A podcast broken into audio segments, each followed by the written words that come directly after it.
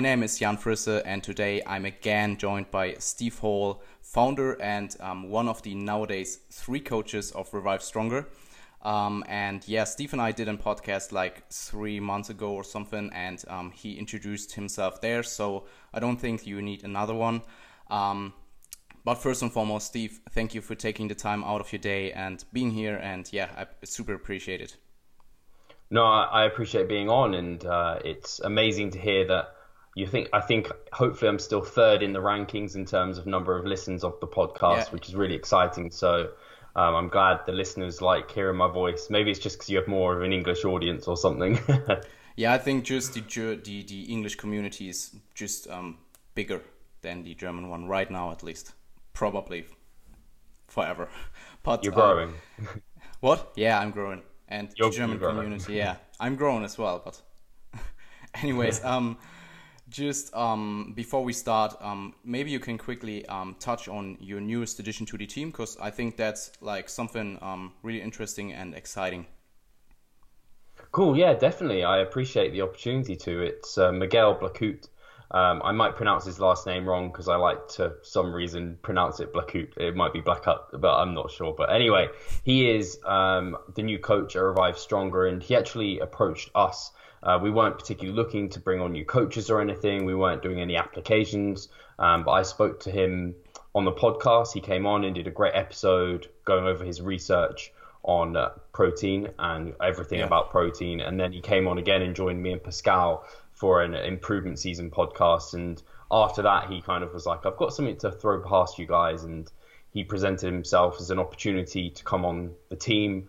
Um, cool. And we took some time to think about it. We did chuck him through. Uh, I put him through his paces in terms of the same things that Pascal went through in terms of kind of doing um, some client programming and just make sure he got all of that right. And we knew he'd pass with flying colours. He absolutely did. Uh, and he is an incredibly smart individual. He's going to be working towards his PhD eventually. Cool. Um, he's w- worked with some of the best people in the industry, Menno Henselmans, um, Layne Norton and he's written for the research review that Alan Aragon runs. So he he's just an incredibly smart individual, and uh, he also comes from a family of bodybuilders. So he's very much uh, like me and Pascal in that sense. He loves the physique sports. So yeah, very excited to have him, and also. He gets results with clients, which is really important for yeah. me. He's already worked with quite a lot of people and got great results. And that that's important to me because there's so much you can be like a great writer you can be a, a, really smart dude but if you can't practice what you preach and get the client results then it doesn't really matter. So yeah uh, excited to have him on board. Yeah i think you made a great choice. Um thank you. Cool. Um going forward um today's topic or that i kind of choose uh, will be periodization um for a physique athlete um, and I have kind of like um, made up like a quick um, definition of periodization for a physique athlete that I will just read out loud. Um, you can add anything you want um, at the end. Cool. But I think it's just like a good um, thing to start it off with like a quick definition. so I wrote down that periodization is the manipulation of training variables in a structured short or longer term manner for potentiated maximal results um, reduced injury risk, and for performance sports, also the peak performance for the event day. Um, although for hypertrophy, there isn't such thing since show day involves the appearance uh, of the physique rather than performance. So, yeah, that, that was my quick, quick quote unquote definition. Um, do you do you have uh, have anything to um, add on there for like just specific no, like to that. physique? Oh. Sorry, uh, specific to f- physique sports. No, I like the definition. Um, it's right. Our kind of we're not necessarily peaking performance; we're peaking yeah. a look. So yeah. whilst there is that kind of need to peak, it's not in the same way, and we don't kind of taper in the same way as many other sports. So no, it's really interesting. And yeah, I like this subject. Cool. Um, going forward, um, it seems like um, at least right now that for hypertrophy, um, periodization doesn't have like a huge impact. Um, at least what we know from the current data. Um, they're all volume equated, so it isn't really like a huge surprise. Um, but I know that um, you periodize your own training, and I assume uh, the the ones of your clients as well. So before I dive into specific periodization programming, I would uh, be interested if there's any situation where you wouldn't actually periodize programming for a client or like a, uh, a situation just Cool. Yeah, no, definitely. And I do agree. Like the majority of the research is showing for hypertrophy that uh, periodization is not necessarily absolutely required, or and it may not even be of a particular benefit. But I think you'd agree with me that we found it to have a real benefit to our own results and our clients' results. And talking to the people that, um, like in the mass research review, I know uh, the guys there kind of talked about these subjects, but in the end concluded that they think periodization probably does play a role, yeah. uh, which is great to hear that they also have those concluding thoughts. And a lot of smart individuals, like Mike Israetel, for example, he obviously has his own ways of periodizing for hypertrophy and for physique athletes. So, um, why have I forgotten what you asked? Oh, is there ever a time yeah. I wouldn't periodize? Yeah, so, wouldn't. yes. Um, the only time I generally kind of don't periodize as such, and that's more longer term periodization, is for more of those novice clients. Yeah. So if someone is just like their first couple of years of training and they haven't like I say training they haven't really been training they've just been kind of fumbling around in the gym they've just about learned how to do the big lifts and they just need to go in the gym and train and focus on just incrementally just going through the motions yeah. because it, it needs to be the boring and basics that they need to get right initially but past that stage I think periodization especially for fatigue management is just so underrated um, so then it definitely comes into play. So for myself and for all of my clients, I periodize. I don't work with anyone who's yeah. kind of requiring no periodization. Well, maybe maybe one or two at the moment actually, uh, cool. uh, but very, very rarely do I attract that type of person. But when I was one on one PTing, certainly periodization just wasn't part of the program. It just didn't mm. make any sense to even bother because I might train with them once a week and then they might go once. So it's just like just train them pretty damn hard every time I saw them. Okay, cool. Um, that was kind of the um, answer that I expected. Um, I think just like beginners or novices would just um, could should just purely focus on like technique things, um, learning the techniques, gauging uh, relative intensity, like learning how to use reps in reserve and or and or RPE, and probably for a lot of people also to just train hard in general. Like if you if you put like a complete novice in the gym they don't really push themselves most of the time at least. I mean they're all uh, always like um, surprises. But i think those are the three things i would um, recommend a beginner or novice to kind of like prioritize rather than trying to periodize your programming um, to like a really specific uh, to like a really specific outcome and um, yeah i think those are great points. Um, i would go on and ask you um, why do you like just from the we now know that um, or we know at least right now that um, periodization doesn't really have that much impact on hypertrophy in those um, current literature uh, state. So um, why do we st still think it's important to periodize um, for hypertrophy programming? So i think the research whilst is good um, there's some holes in it and it's there's not a lot of long-term specific yeah. research towards bodybuilders hmm and I very much doubt there's ever going to be that because bodybuilders and especially those who are more advanced are never really going to get. I don't know. I just can't see them giving up their complete training and they're just going to be like, yeah, just I'm just going to follow whatever you give me because they like some of them are going to know that they're going to go through like the whatever they might view it as just poor training and they just okay. don't want to leave that control. So I just don't see that study being done. Um, and if it does get done, I just can't see it being done on a large population. So I think you have to go by results that you've seen past successful coaches getting um, and results you're getting with your clients. And from what I've seen, when you look at the people who are putting out programs specifically, um, even if you look at Lyle McDonald's uh, generic bulking routine, there is a form of periodization in there. He has yeah. his kind of like acclimatization weeks where he ramps up. Um, volume's quite low, and then he ramps up, and then he kind of backs off and tapers away. Um, and even within that program, and it's a generic, very basic bulking routine. Um, it's got forms of periodization in there. So I think that taking all of that into consideration, it's clear that periodization is probably something you want to incorporate. And then because we know long-term results come from staying injury-free for the most time possible, yeah. basically, and being able to train hard, it makes sense that we would want to use some forms of periodization, whether that's just deloads, whether that's using a form of kind of changing your reps in reserve or using auto regulation. Those things are all going to come into play. And I think even if there's bodybuilders out there who, if you ask them, do you periodize your training? And they're just like, nah, bro, I just go and train hard. I think they probably end up periodizing without knowing they are. Yeah. So they might like change an exercise if an exercise is feeling a bit off, it's feeling a bit stale. They're just like, oh yeah, like I'm just going to switch out the the hack squats this week and go for some sissy squats or something just because because it's not feeling great. And that's a form of periodization in its own right. Like they're changing exercises. Maybe they've been lifting like they just want to go and lift heavy for a period of time. They've been doing high volumes and they're just like, oh, I'm just going to go lift heavy for a period of time. I think if you look back at old school bodybuilders, they kind of go through these motions and they go through this kind of periodization scheme without even really realizing that they're doing it.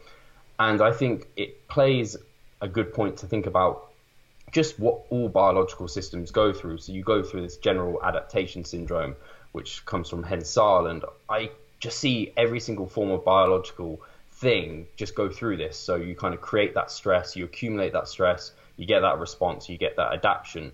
Um, and we see this with fat loss. With sometimes you don't see the fat loss until you've kind of either given it enough time to accumulate that stress, or you have to have a diet break and you see all the water loss go and you see that adaptation take place or you see obviously whether or not we need to functionally overreach or not is not completely clear. Maybe yeah. for advanced athletes it becomes particularly beneficial. I know I've spoken to Bret Contreras, Brad Schoenfeld, and Mike Israetel, and they all kind of are like, yeah, functional overreaching. Mm. They think probably has a place for hypertrophy. Uh, Eric Helms and yeah. um, uh, many others also don't think it's necessary, but there, there could be a play for it. So then you would functionally overreach, you deload, come back better, you super compensate. Um, so I think just from the fact that biological systems go through this kind of general adaptation syndrome, it makes sense that we would be better served to kind of accumulate some stress, allow that adaptation, allow and then dissipate some fatigue, allow that response to come through. Um, and I've certainly seen that take place with clients and myself. And we even see it on the basis of when you get more and more advanced, you need a larger and larger stress. You need to mm. accumulate for potentially longer and longer and you don't see those adaptations until many months down the line. So you might not progress until many kind of two mesocycles in. So I just think it it all just there's many indications that periodization for a physique athlete, whether or not it's required, I think it might not be required, but it certainly makes sense. And I think even if it's not required, I think you'll end up doing it. I think even if you're not going to plan to deload, your body will deload for you. It will taper for you eventually, yeah. where you just end up either injuring yourself or you're just so fatigued you just can't keep training balls to the wall, or you can't just you just even can't train hard at all. Or getting sick is also something. Yeah. Yeah. Um, yeah, I really like that you integrated um, the um, gas principle in there. So um, I think just also from like a fun and preference standpoint, just changing up rep ranges and kind of have something different in your training um, at least on the let's say mesocycle level is something that is really considered. And um, i think injury risk as you said is something that is really like if you do the, the, the same thing for super super long times eventually it will get you. So um, i think i think that's really important. And um, maybe we can quickly um, touch on reducing staleness through um, per- uh, to, to smart periodization. Um, I know we kind of don't really know why um, stagnation kind of happens. Um, like we don't really have mechanistic data behind the whole um, um, anabolic or uh, adaptive resistance. So, how do you think will periodization like reduce staleness in the long term, or why do we think that that is actually happening? Yeah, I guess I mean it's interesting because I the adaptive resistance thing that you brought up where yeah. you kind of do something and you get less response from it over time that again lays in line with that gas principle where the more advanced you get the less you get from your training over a yeah. period of time it's similar to like you get into a calorie surplus initially you get kind of really good nutrient partitioning you get fatter and fatter and that nutrient partitioning goes down so there's all these adaptive resistance kind of ideas from biology that then you could put into kind of lifting. And again, it's drawing from mechanistic data, like you said, which some people don't agree with.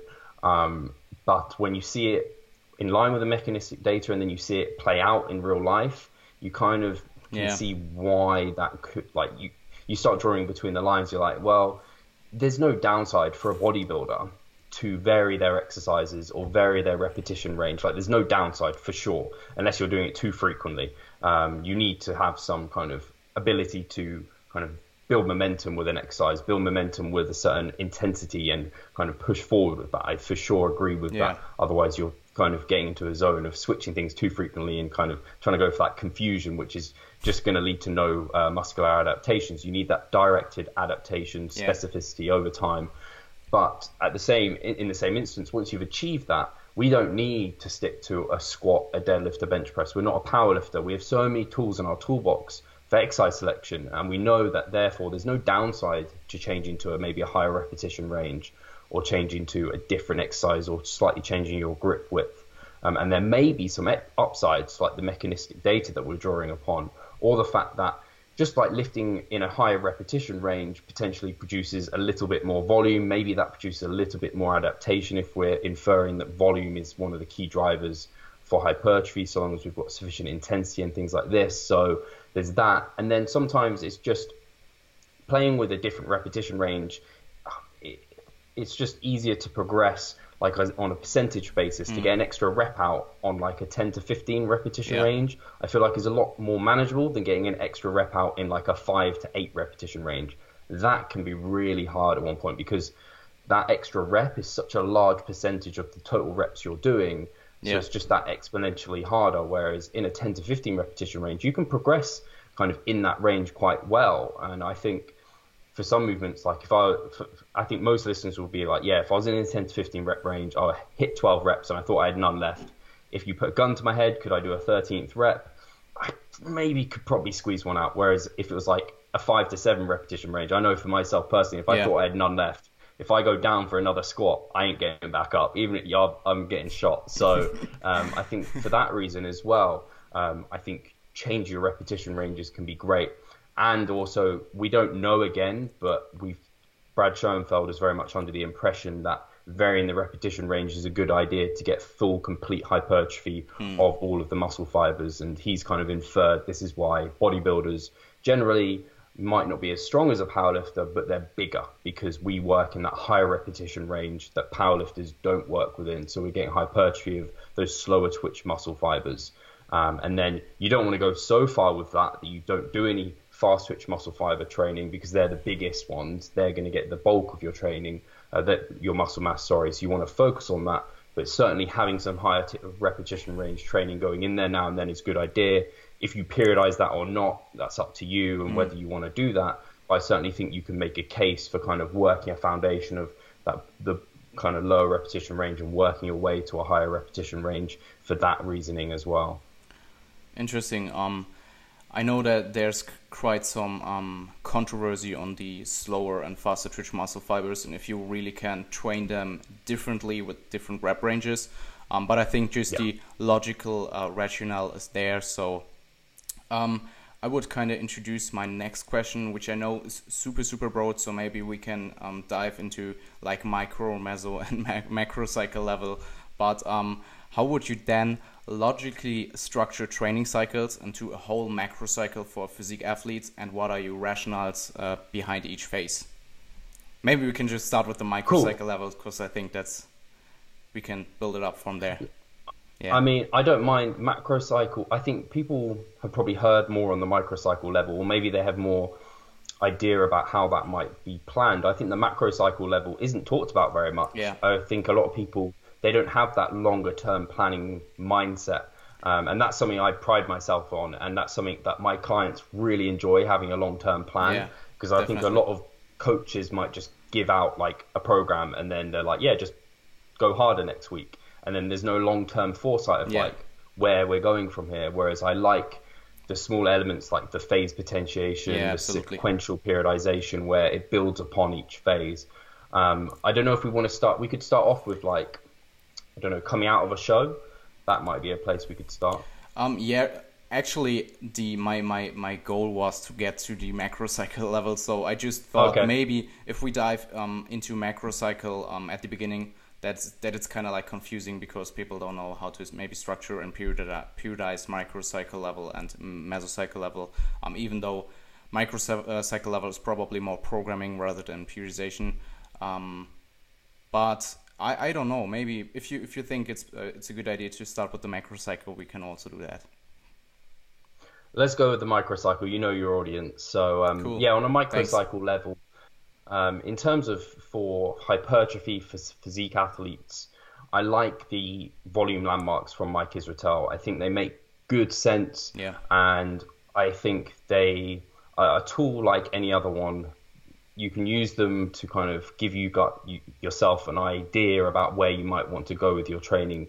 We have an understanding that there's a minimum effective volume, kind of the minimum you need to do to get a hypertrophy result, and then we have the idea that there's the most you can do. So if you start with the least you can do to get hypertrophy and then look to progressively overload from there, eventually your the maximum will hit you because you're just build fatigue week to week if you're seeking to progressively overload. Yeah. So I like to think about where do we need to start in terms of minimum effective volume. We need to set in the minimum intensity we want to grow. So really, at the moment, that's looking like I think Mike even says five reps in reserve. I feel like five reps in reserve is just yeah. no one's going to do that. That's like super light training. So I like like four, three reps in reserve yeah. for the most part especially on the big compound lifts. If you're on kind of the isolation lifts, I think you can go three, two reps in reserve, and you can yeah. kind of eat reps out by that way.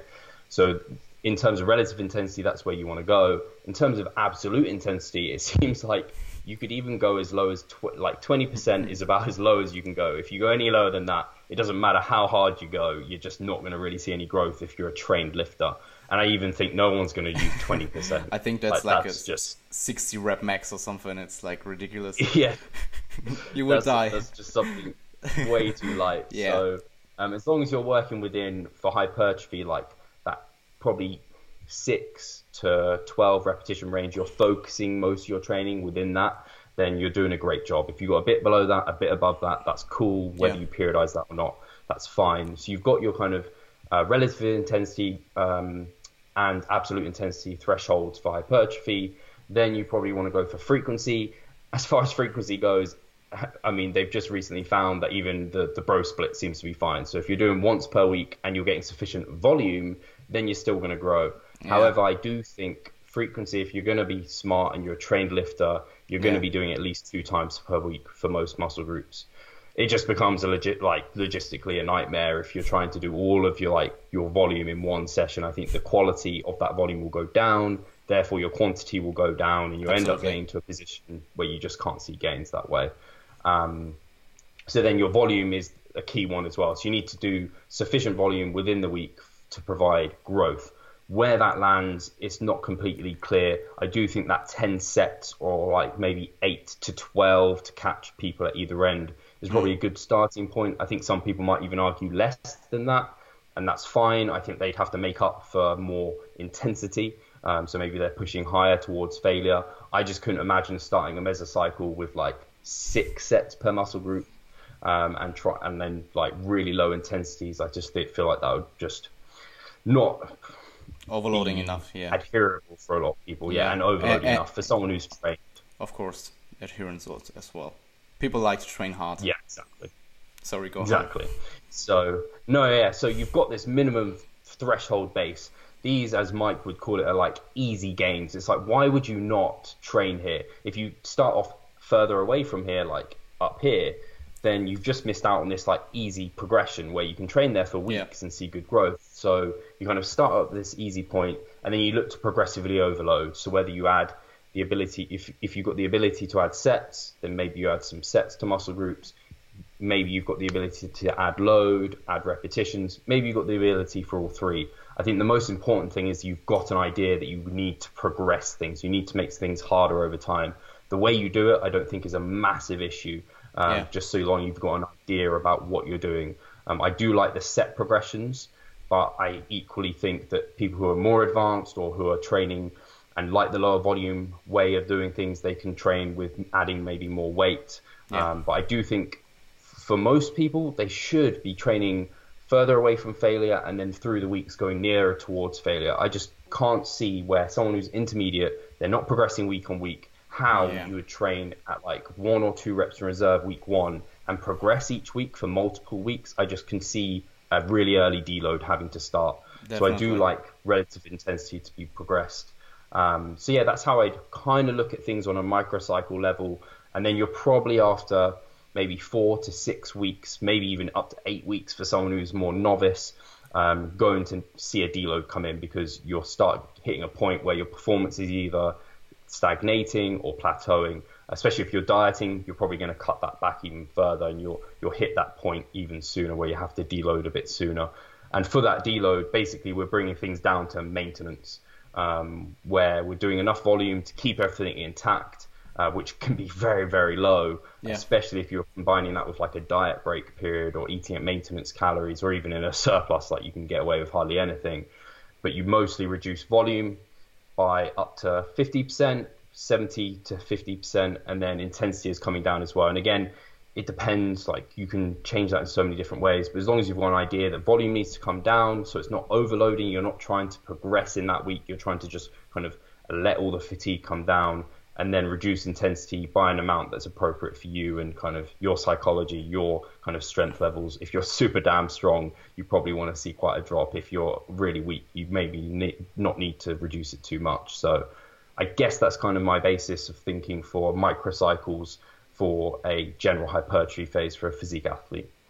Yeah, um, good, really good. Um, I actually wanted to um, make a point at the um, where you were talking about the um, using the minimal effective volume for your first week and also um, being kind of like further away from failure that it's kind of like easy gains like an easier week yeah. and i think that's really just kind of like an introduction week where um, I, I, I yeah. don't know um, a lot of people who are using um, who are not um, doing set progression um, are using the introductory week just to get like the repeated bout effect going because when you do like a deload and then you jump back immediately into your I don't know um, average set number, you will probably end up um, yeah getting really fatigued in your first week. So yeah. I think that was something really interesting that I um, observed in my own training and with clients that it's kind of like a good introductory week where you get some easy gains and then you kind of progress throughout your uh, uh, whole mesocycle.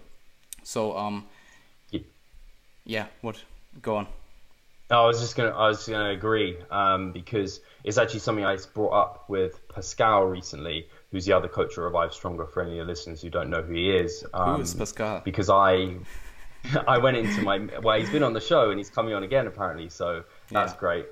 But yeah, I, it's funny going it from my deload into my mini cut, and I was going like three reps in reserve on my main lifts and particularly my squat, and it felt pretty good. And it was my first session, and I was like, oh, this feels really good. Mm. And then the next week I'm in such an aggressive calorie deficit that the fatigue had built up so much that like even holding on to performance was so hard, even though that was three reps in reserve, what was once three reps in reserve, coming out of a deload fatigue free, hmm. and then going into a massive calorie deficit, a week of training, that now felt like one rep in reserve because all of that fatigue had just built up. And that's what people don't realize is if you do go really hard from week one when you're relatively fatigue free. If you are dieting, yeah. you're going to really hit the like fatigue's going to catch you eventually. And you can't even out eat fatigue. Like even with the best fatigue management, if you go balls out from your first week in a mesocycle, where do you go from there?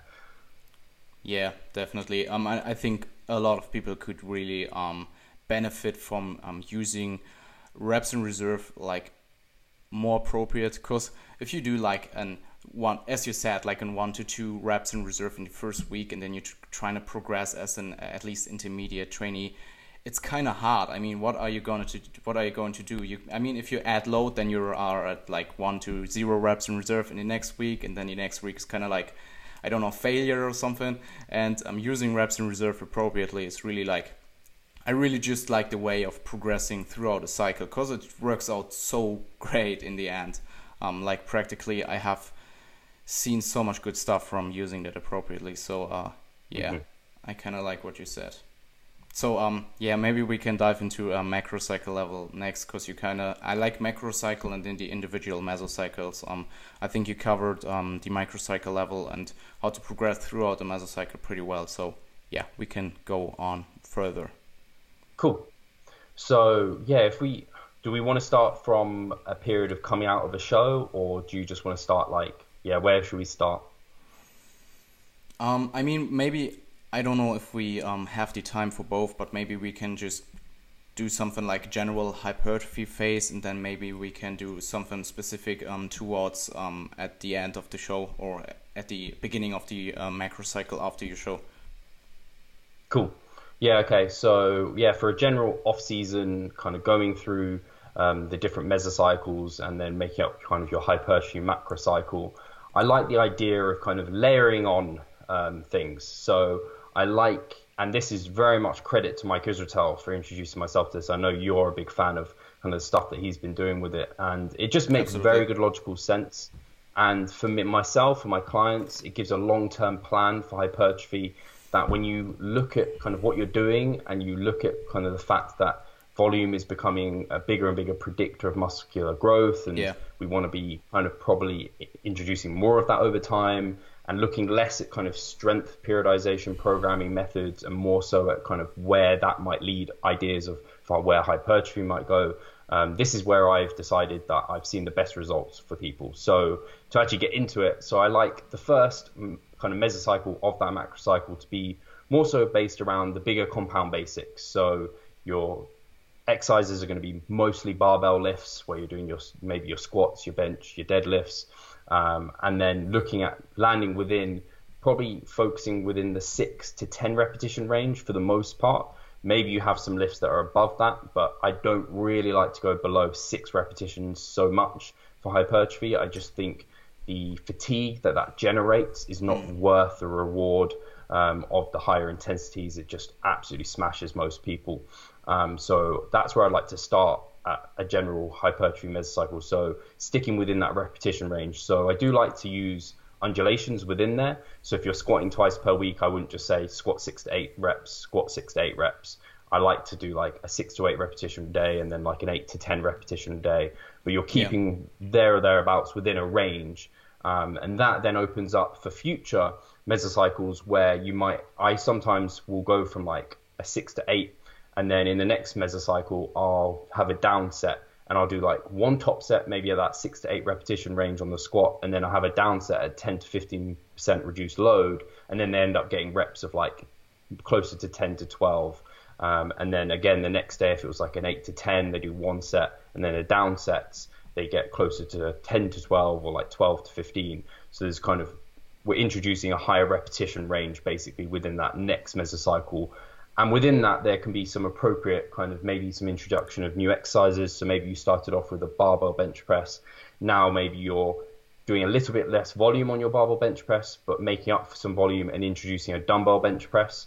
So then you can do a kind of higher repetition range with that, like 10 to 12. So the next mesocycle is going to be focusing on like an 8 to 12 repetition range for the most part. So you might kept a little bit of the kind of heavier weight training in there, and you might have a little bit higher again. And this is so you're progressing volume basically via repetition range um, mm. and not via set numbers. Your set yeah. numbers probably won't change too much. Mm. These are things I tend to auto regulate from kind of minimum effective volumes and through the mesocycle because if exercises change, if there's anything that's kind of changed within the program, this all implicates things and it gets too complicated to think this is my MEV, this is this, this, this. So yeah. um, that I tend to auto regulate.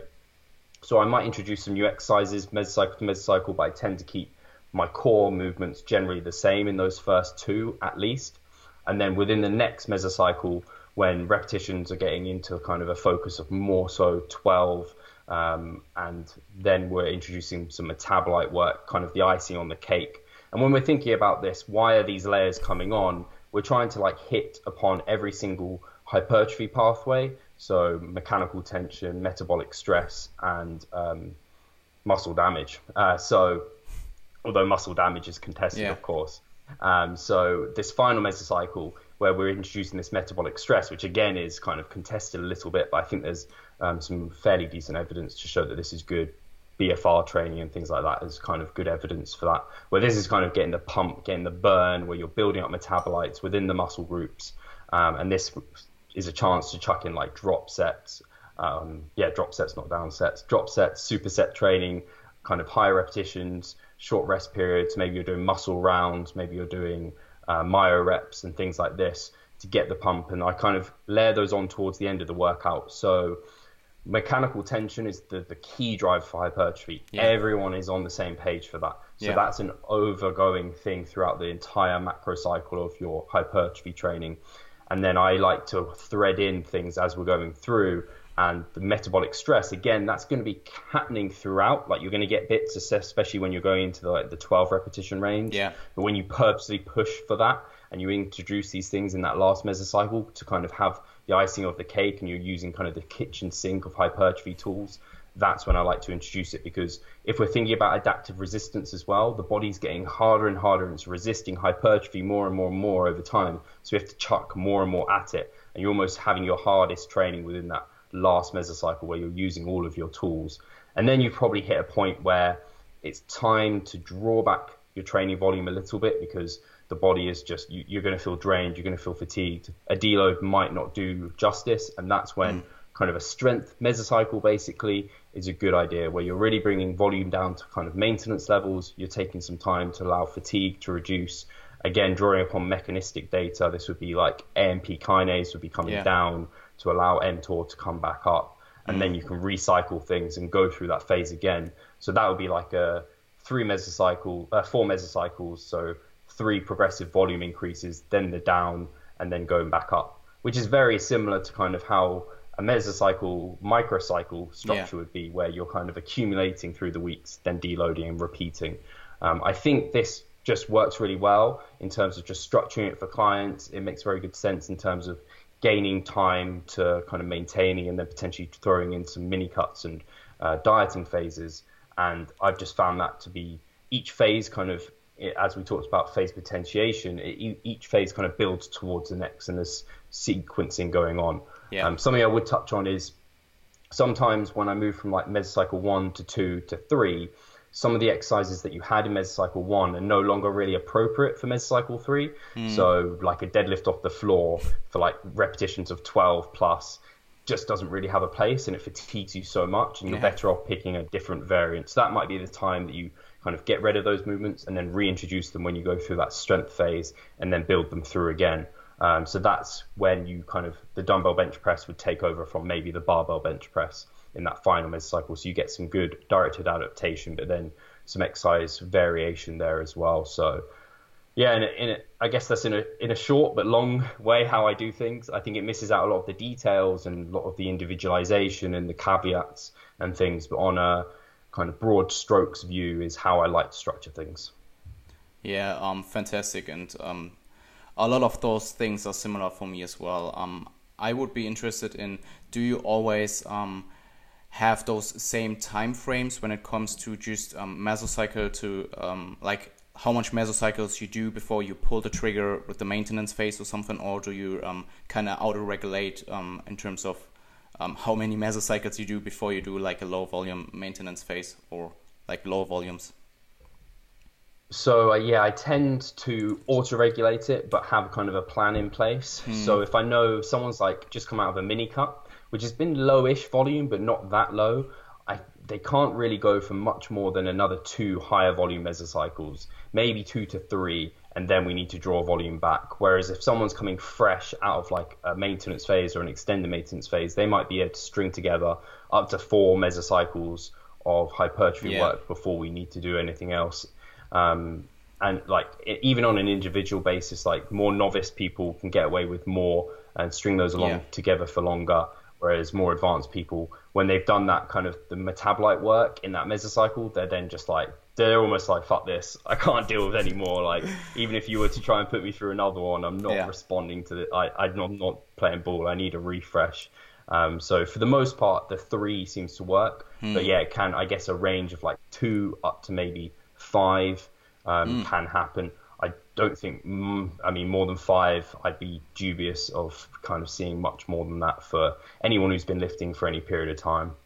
Yeah, I mean, obviously, it's also super dependent on how your uh, periods in general and programming. But um, yeah, also talk, talking to Mike, something like two to four, um, then also um, individualized to your training age, kind of. As you said, like if you kind of like an early intermediate, you're probably going for four um, or can go for four. And like if you're really advanced, um, I, I think Mike only does like two, right? Yeah, I think I'm actually not sure what he does at the moment, but he was going through a he was going yeah. through a period of time where he was kind of cutting more, like losing more weight than he was gaining to try and get to like a leaner settling point. Yeah. I don't know if he's doing it anymore because he seems to be going pretty heavy. Yeah. Um, he was he was um peak bulk when I met him in Vienna. He couldn't really eat his sushi. Like he was just like looking at it like mm. that was kind of um kind of funny. Um, so um, yeah, I, wha- what I noted down is the um, as you said, like lower than six to ten reps for like volume or quote unquote hypertrophy training isn't really something that you would consider. Um, I myself have experienced that as, as well because I tried it with like a client um, more towards the five to eight ish rep range in the first mesocycle.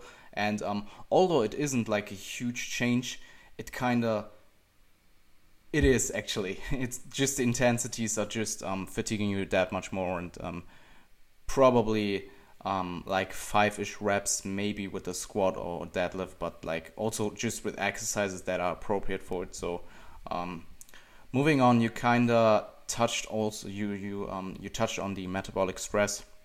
Um, um, you, you kind of touched on that, and I was actually asking you um, what importance do you think metabolic stress has in the role of maximizing hypertrophy? You kind of answered that, that like just mechanical tension is still the most important thing, but then like metabolic stress probably has some role.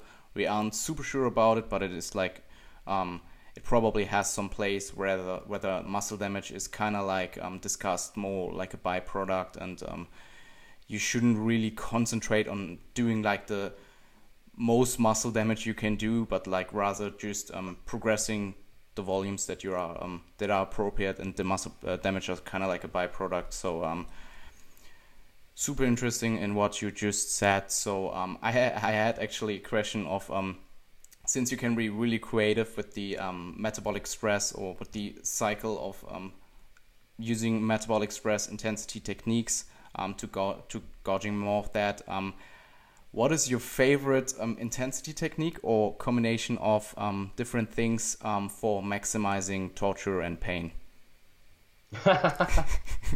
no, yeah. I mean, if anything, for the metabolic stress, even if it's not metabolic stress, thinking about it, when you're doing that sort of training, you're taking it pretty damn close to failure Yeah. anyway. You're going to be using loads more than 20% of your one rep max. So even if it's not the metabolic stress that's causing the hypertrophy, that's still more volume. Yeah, that is not yeah. junk volume that's moving towards where you want it to go. So I don't see a problem with it. And Mm. people love that style of training, at least until the end. For where one then they're doing mesocycle. like yeah, when they're doing six sets of uh, superset between two things, it gets really painful. So actually, it's funny you said for for torture um, because I uh, for the first time tried doing it was a Smith machine Bulgarian split squat, and I, I did my that. left leg 15 reps, then my right leg 15 reps, and then straight into Smith machine squats, and that was torture. And I did three sets, and I actually ended up getting in my first week, and I got an exertion headache, and Hmm. that basically ruled my entire like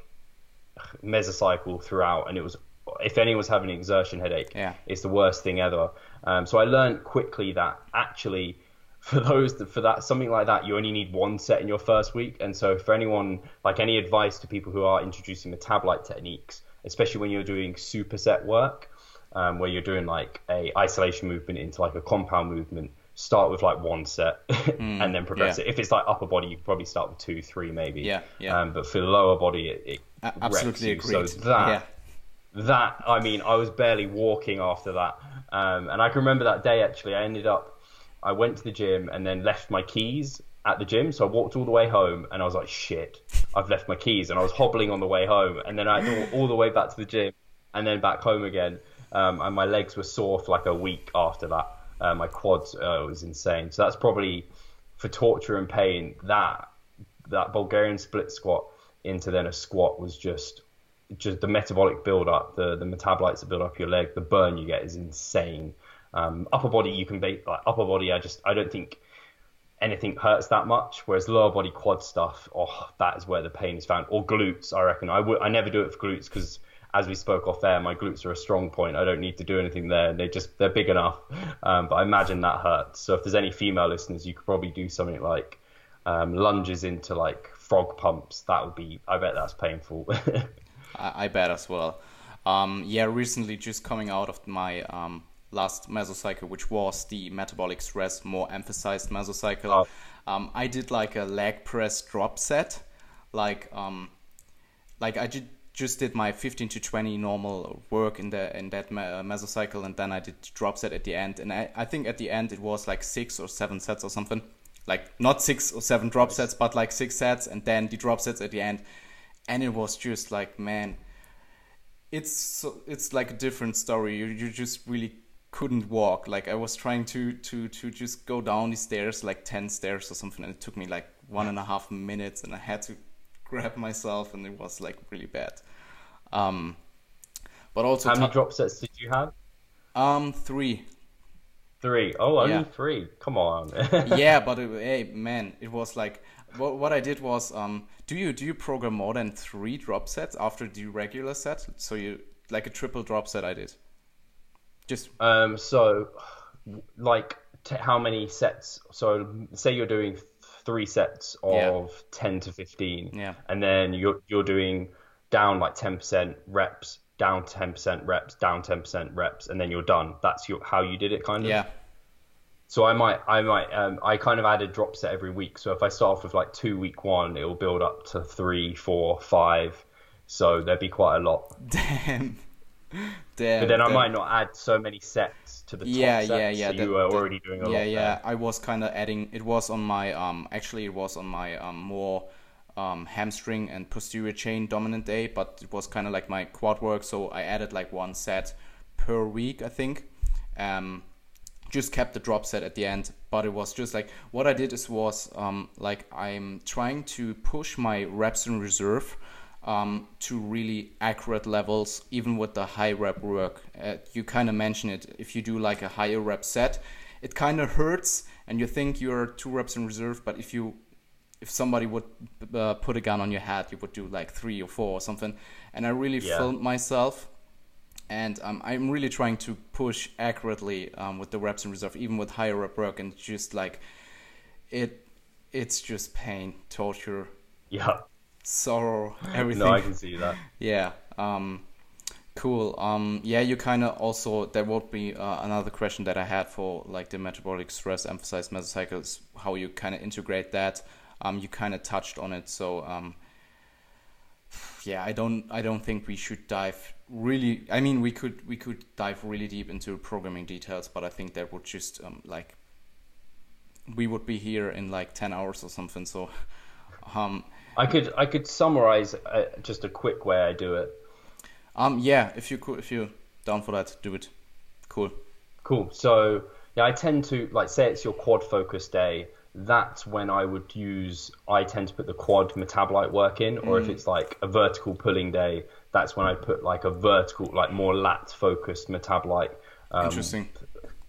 exercise within it. Or like if it's like your chest focused day, that's when I put it in like horizontal. That's when I put in the chest one, and maybe the vertical, more vertical pushing day, I put in like the tricep one. So I'd only put in one metabolite technique in each session, and generally it's at the end of the Yeah. workout because it just drains the shit out of you. And then in terms of progressing it, like maybe I'll add like five sets to if you're doing a giant set, so five sets every week. There's an additional five sets, or if it's drop sets, I might put an additional drop set every week or every other week, depending, or like the supersets, an extra set every week or every other week. So there's some form of progression there. I don't tend to progress sets or load. Um, it's just via like, I mean, reps or load is just via the number of sets, or actually reps if it's giant sets. Sorry, that's Cool. confusing. Yeah. Um, I did. You you touched on how you can really um aggregate aggregate that pain in your upper body, but try like I think a giant. I did like a giant set blood flow restriction on my biceps, and just like Oh, oh man, it was just like somebody stabbed like a knife in my biceps at the end, and it was just like if you push like zero reps in reserve or one or something, it, it's really bad. I need to do that for my calves because they just seem to be un- incredibly stubborn. Stubborn. I did like, I think my giant set for calves was like 120 in my final mesocycle. I was like, just doing nothing. 120 reps. Yeah, My, Yeah. bi- my biceps. I think the progression went from 40 to 70 or something. So nothing too crazy. Like 120 is a lot. Yeah, my calves just. I was adding like 20 reps every week. I was just like, come on, grow. Crazy. Um, yeah, I think with me- metabolic um, or with intensity techniques, you can take it really, really far. Like, um, yeah, um, kind of going forward to um, you also touched on that, um, kind of like the lower volume phase. Um, I had a question for that. It's um, kind of relating to the um, adaptive resistance again. Um, so, I mean, my question actually was uh, was like, do you think there's huge merit in lower volume phases? You already touched on that. You do. Um, and if so, at what point would you pull the trigger to do one? So basically, I, I tend to pull it once once the person is at a point where their training volume is to a point where they can't really progress it. So whether they've just gone through that final phase where they've used the kitchen sink of hypertrophy tools and they can't really progress training volume from there, it's kind of like, what could I do to try and eke out more? And I just couldn't. Like, I need to resettle things. Um, also, something to bear in mind is when you do do that really high volume phase and you're using the higher repetition range and you're using metabolite techniques, if there is that slight kind of tran the um, what's it called convergence from type 1 to type 2 uh, sorry from fast to slow twitch. You kind of want to reset that a bit because that's getting lots of endurance characteristics and you don't want that to hang around too long because that's just not what we actually want as a bodybuilder. So it's good to cycle back to the heavier loads to really let the, the fast twitch muscle fibers then come more into precedence and switch on more. Um, so i think it, it's really context dependent where it lays in, but I generally like it like a long after a long cutting period of time. Like mm. it's good to go through that lower volume phase and a maintenance period, so you kind of hold on to that lower body fat. You also allow loads of fatigue to dissipate from training because you probably escalated your training quite far. At the end of a long massing phase, unless a mini cut's appropriate, where it might be, you can go for a lower volume maintenance period um, and hold on to that new heavier weight, especially if it's like a weight you've never seen before, then that's a really good idea because the body will be in a state where it's just like if you can if it can drop weight quickly, it will, um, and you kind of have to fight to hold on to that heavy weight. So I think that's a good idea as well. So that's kind of where I think the, the kind of primer the primer phase, the maintenance phase, the lower volume phase is is a good idea. Um, once you've kind of got to a point with your training volume where it's just like I can't progress this anymore. I've been doing high volume for a long time or after like a long diet, a long mass phase. I don't think they need to be done really, really regularly, but maybe a couple a year is a good idea for a physique athlete. Yeah, I would absolutely uh, agree with that. Um, my own experience with them, um, I don't have that much experience with that. Um, to be honest, um, I think I used like I used it like three times with clients and one time with myself.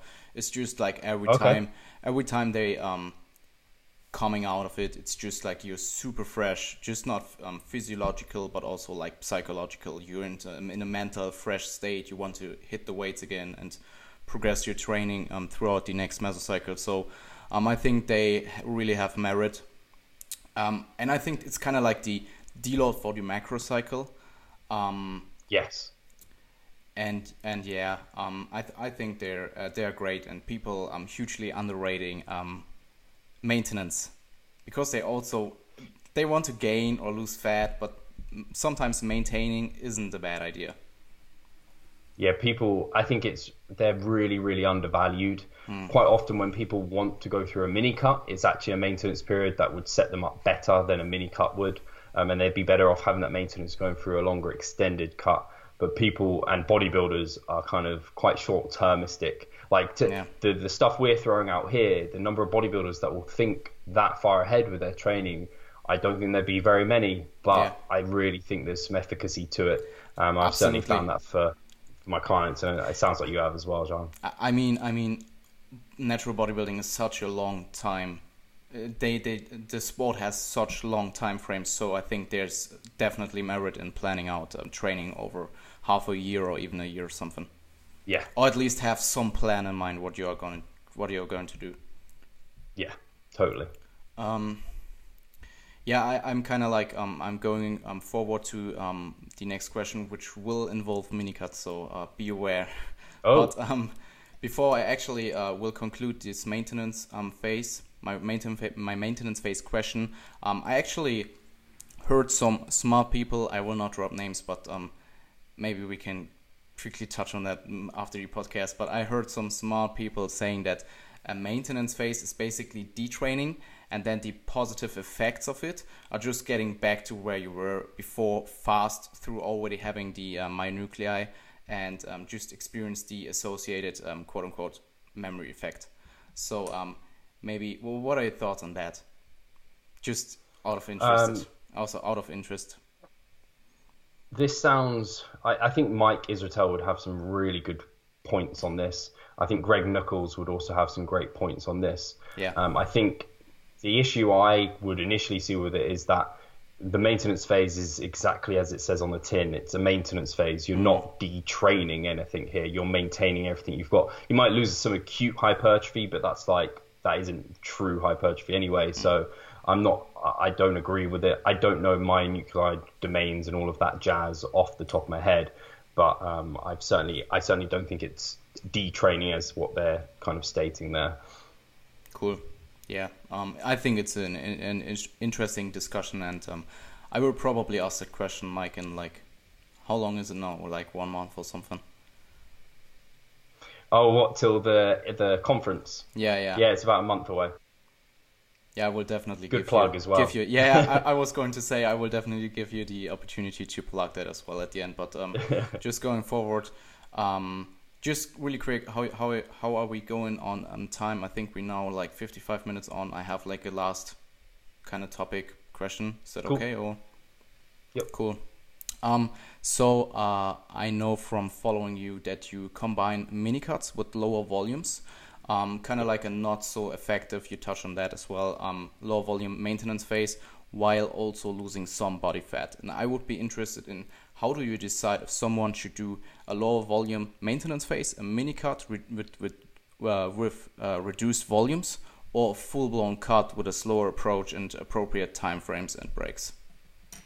So this is a really good question because I think a lot of people are Thank like, you. I just want to go and do a mini cut, um, mm. whereas that's not always the most appropriate thing for people to be doing.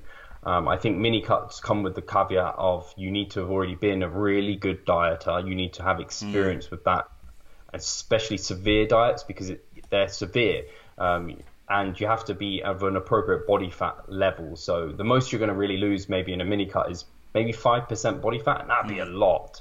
Like that'd be a really, really a lot, and you'd have to be very, very good at what you're doing there. So if you need to lose like a good 10%, like there's no point you doing a mini cut. Um, and I'd say even if you need to lose five, six percent, you're probably better off doing a more slower, extended cut um, rather than that. So for sure that comes into play. So you need to be in a place where it's a small amount of body fat that you want to be losing and yeah. not a larger amount.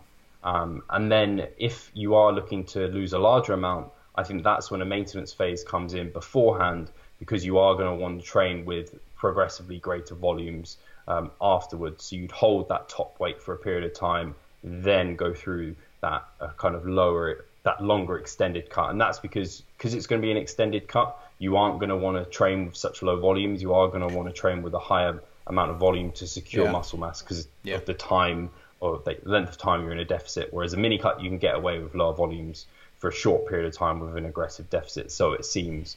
Um, so that's where I kind of decide that basis, and then whether or not still, even if it's a small amount of body fat that you need to lose, is a mini cut appropriate for you? So can you have you been through periods of time where you've gone through an aggressive diet and seen success?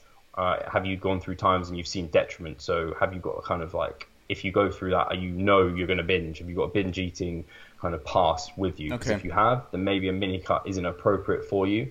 Um, or if you know you've gone through hard diets before and been absolutely fine, you lose weight really well, then great. Um, that that can certainly work. So you need to also have a low stress environment. So I'm really lucky in that I work from home and I can go to the gym when I want. I can eat my meals when I want, pretty much. Whereas a lot of people, I don't know, their families to worry about. They have jobs that they have to actually do, and they have to function for, um, and they can't just kind of have a nap at them in the in the day if they need it. Not that I was doing that, but um, this might come, and they might want to. Steve's so they secret. need to have kind of naps in the day. So. Um, they need to have a low stress environment and it needs to be kind of a smaller amount of body fat that they need to be losing. Final kind of caveat that they want to think about when they're going through a mini cut is are you at a point where you've been training with like really high volumes for a long, long period of time?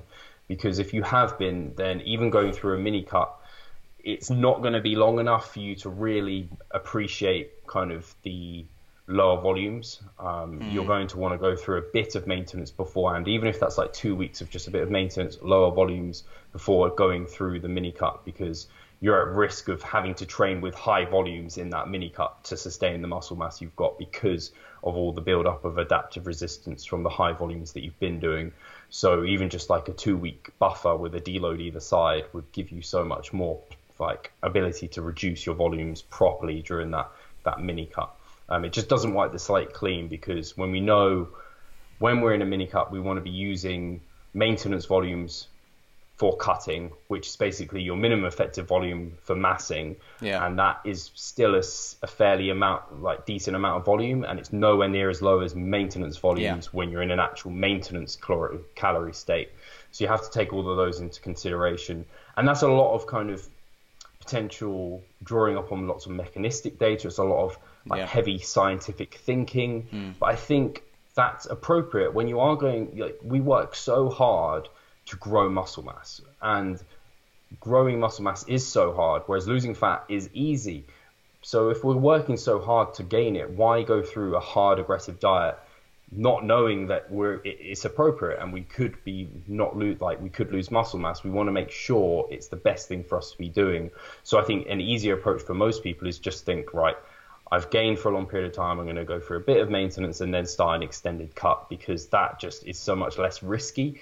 Uh, I think Pascal had a great analogy for the mini cut in terms of like um, on a game and maybe it's Super Mario or something, and people put it to like going through a mini cut's like putting it on like super hard advanced, and then you go through there and you have to be on your A game to get through that level. Um, and you, if you get through it, great, you get a lot of reward, but it might just be better for you to just try the easy mode, uh, which is just a general cut and it might take a bit longer. You might not get as much reward from it in that short period of time, hmm. but you might not die and have to restart. So um, that's kind of my thoughts on what's appropriate: mini cut, maintenance, or a longer cut. Cool, awesome. Um, I like that you um, mentioned that mini cuts are for the more experienced um, dieter. I may have some slight biases there for myself because like I don't know if it's just my clientele, but they all uh, kind of really um, respond really well on mini cuts. But they're also um, cool. a lot of them are kind of leanish, so um, they are not too high with the with the body fat to kind of have like an appropriate uh, mini cut and have like the results that you actually want. And they all uh, can diet really aggressive. Like if I would do like a mini cut like three four years ago, I would probably not cannot sustain it. I mean, it it definitely uh, takes some experience with like flexible dieting and uh, g- generally dieting in uh, whatever method you use or. Um, but I think most people and they've got a coach. Yeah, they've got a, a, good yeah. coach to guide them through it. So that definitely, I, I've got the same with my clients. Yeah. They might, some of them might not be that advanced, but having a really knowledgeable coach mm. to guide them through it definitely helps a lot. It's like having a, a walkthrough guide to that game. Yeah, thank you. Um, yeah, it se- it seems kind of like mini cuts are super awesome from the outside because you see those like five weeks transformation basically where somebody goes from like I don't know. 16% body fat to 12 and at 12 they just look so much better so it kind of looks super awesome yeah. from the outside but it actually um, includes some really big deficit for like five weeks so um, a lot of people can take that for like a week or two, but I mean, in the end, at the mini cut, like your last two three weeks, if you do like a five week ish something mini cut, will be. I mean, there is not you cannot eat everything, so there's like if you come out of gaining, like it's kind of like mm, I kind of have to watch my calories. No, it's not like I can eat just cereals whatever I want to. So yeah, just anyway. They're highly um, restrictive. Yeah, definitely. Um, cool. Steve, thank you so much again, um, and I will give you the opportunity to plug everything you want um, away. As, Amazing. As hard as you want to. I'm gonna go so hard. Um, no, thank you so much for having me on. It's always fun uh, talking to you, Jean, because I know we we think very similarly but have different experiences, so it's nice to share. Um, so yeah, in terms of what's going on with us, I guess um, the most important thing I want to tell people is that we do have Mike Israetel and Jared Feather coming over, and uh, Jean will be there, which is awesome. So you can get an opportunity to meet him as well. Yeah. Um, they're coming over on the 14th and 15th, but we only have tickets left for the 14th, so that's a full seminar at Birkbeck University, which is near Tottenham Court Road, central London. So if you can get to London on the 14th of July and you want to learn all about advanced hypertrophy, some of the things that we've talked about today, the guys are going to be talking about in super depth um, and macro cycles for physique athletes. That's definitely being touched upon. And I mean, if you want some in depth answers to questions that you have for them, if you want to have selfies with them, this is the opportunity. And uh, these, these are always great. Mike always is he's so fun to be around, and uh, I know I'm looking forward to meeting Jared, who I know is a really nice, humble guy. Um, so it's going to be a great day. So if you can make it, um, please be there. It's not super expensive, and uh, yeah, it would be great to see some of the listeners there. Cool. Is that anything you want to plug? I mean, I I will put down um, every link and stuff in the description anyway. So if you're fine with that. I guess the only other thing would be I, if you do like Jan's podcast, then I think you'll probably enjoy ours over at Revive Stronger. We have some cool roundtables. Yeah, probably we have some cool roundtables coming out uh, in the following future. We had the Deload roundtable. We've got some more exciting ones coming out as well with Menno, Mike, and Eric Helms um, talking about many of the subjects that we've talked about here. Uh, so that's where I probably direct you. And if you do want coaching, I guess uh, Miguel does have spots. Um, and we do have coaching spots. So if you do want to kind of apply, um, that'd be great, and uh, we can help you through maybe a mini cut or something. Um, or if you ever want to kind of reach out to me directly, Instagram's a great place. I really enjoy Instagram, and so yeah. you can reach over on Instagram, Revive Stronger, and uh, yeah, we can chat there. So yeah, I appreciate that, John. Cool, thank you, um, Steve. I uh, wish you the best and have a great day, and see you soon, man. Thank you so much.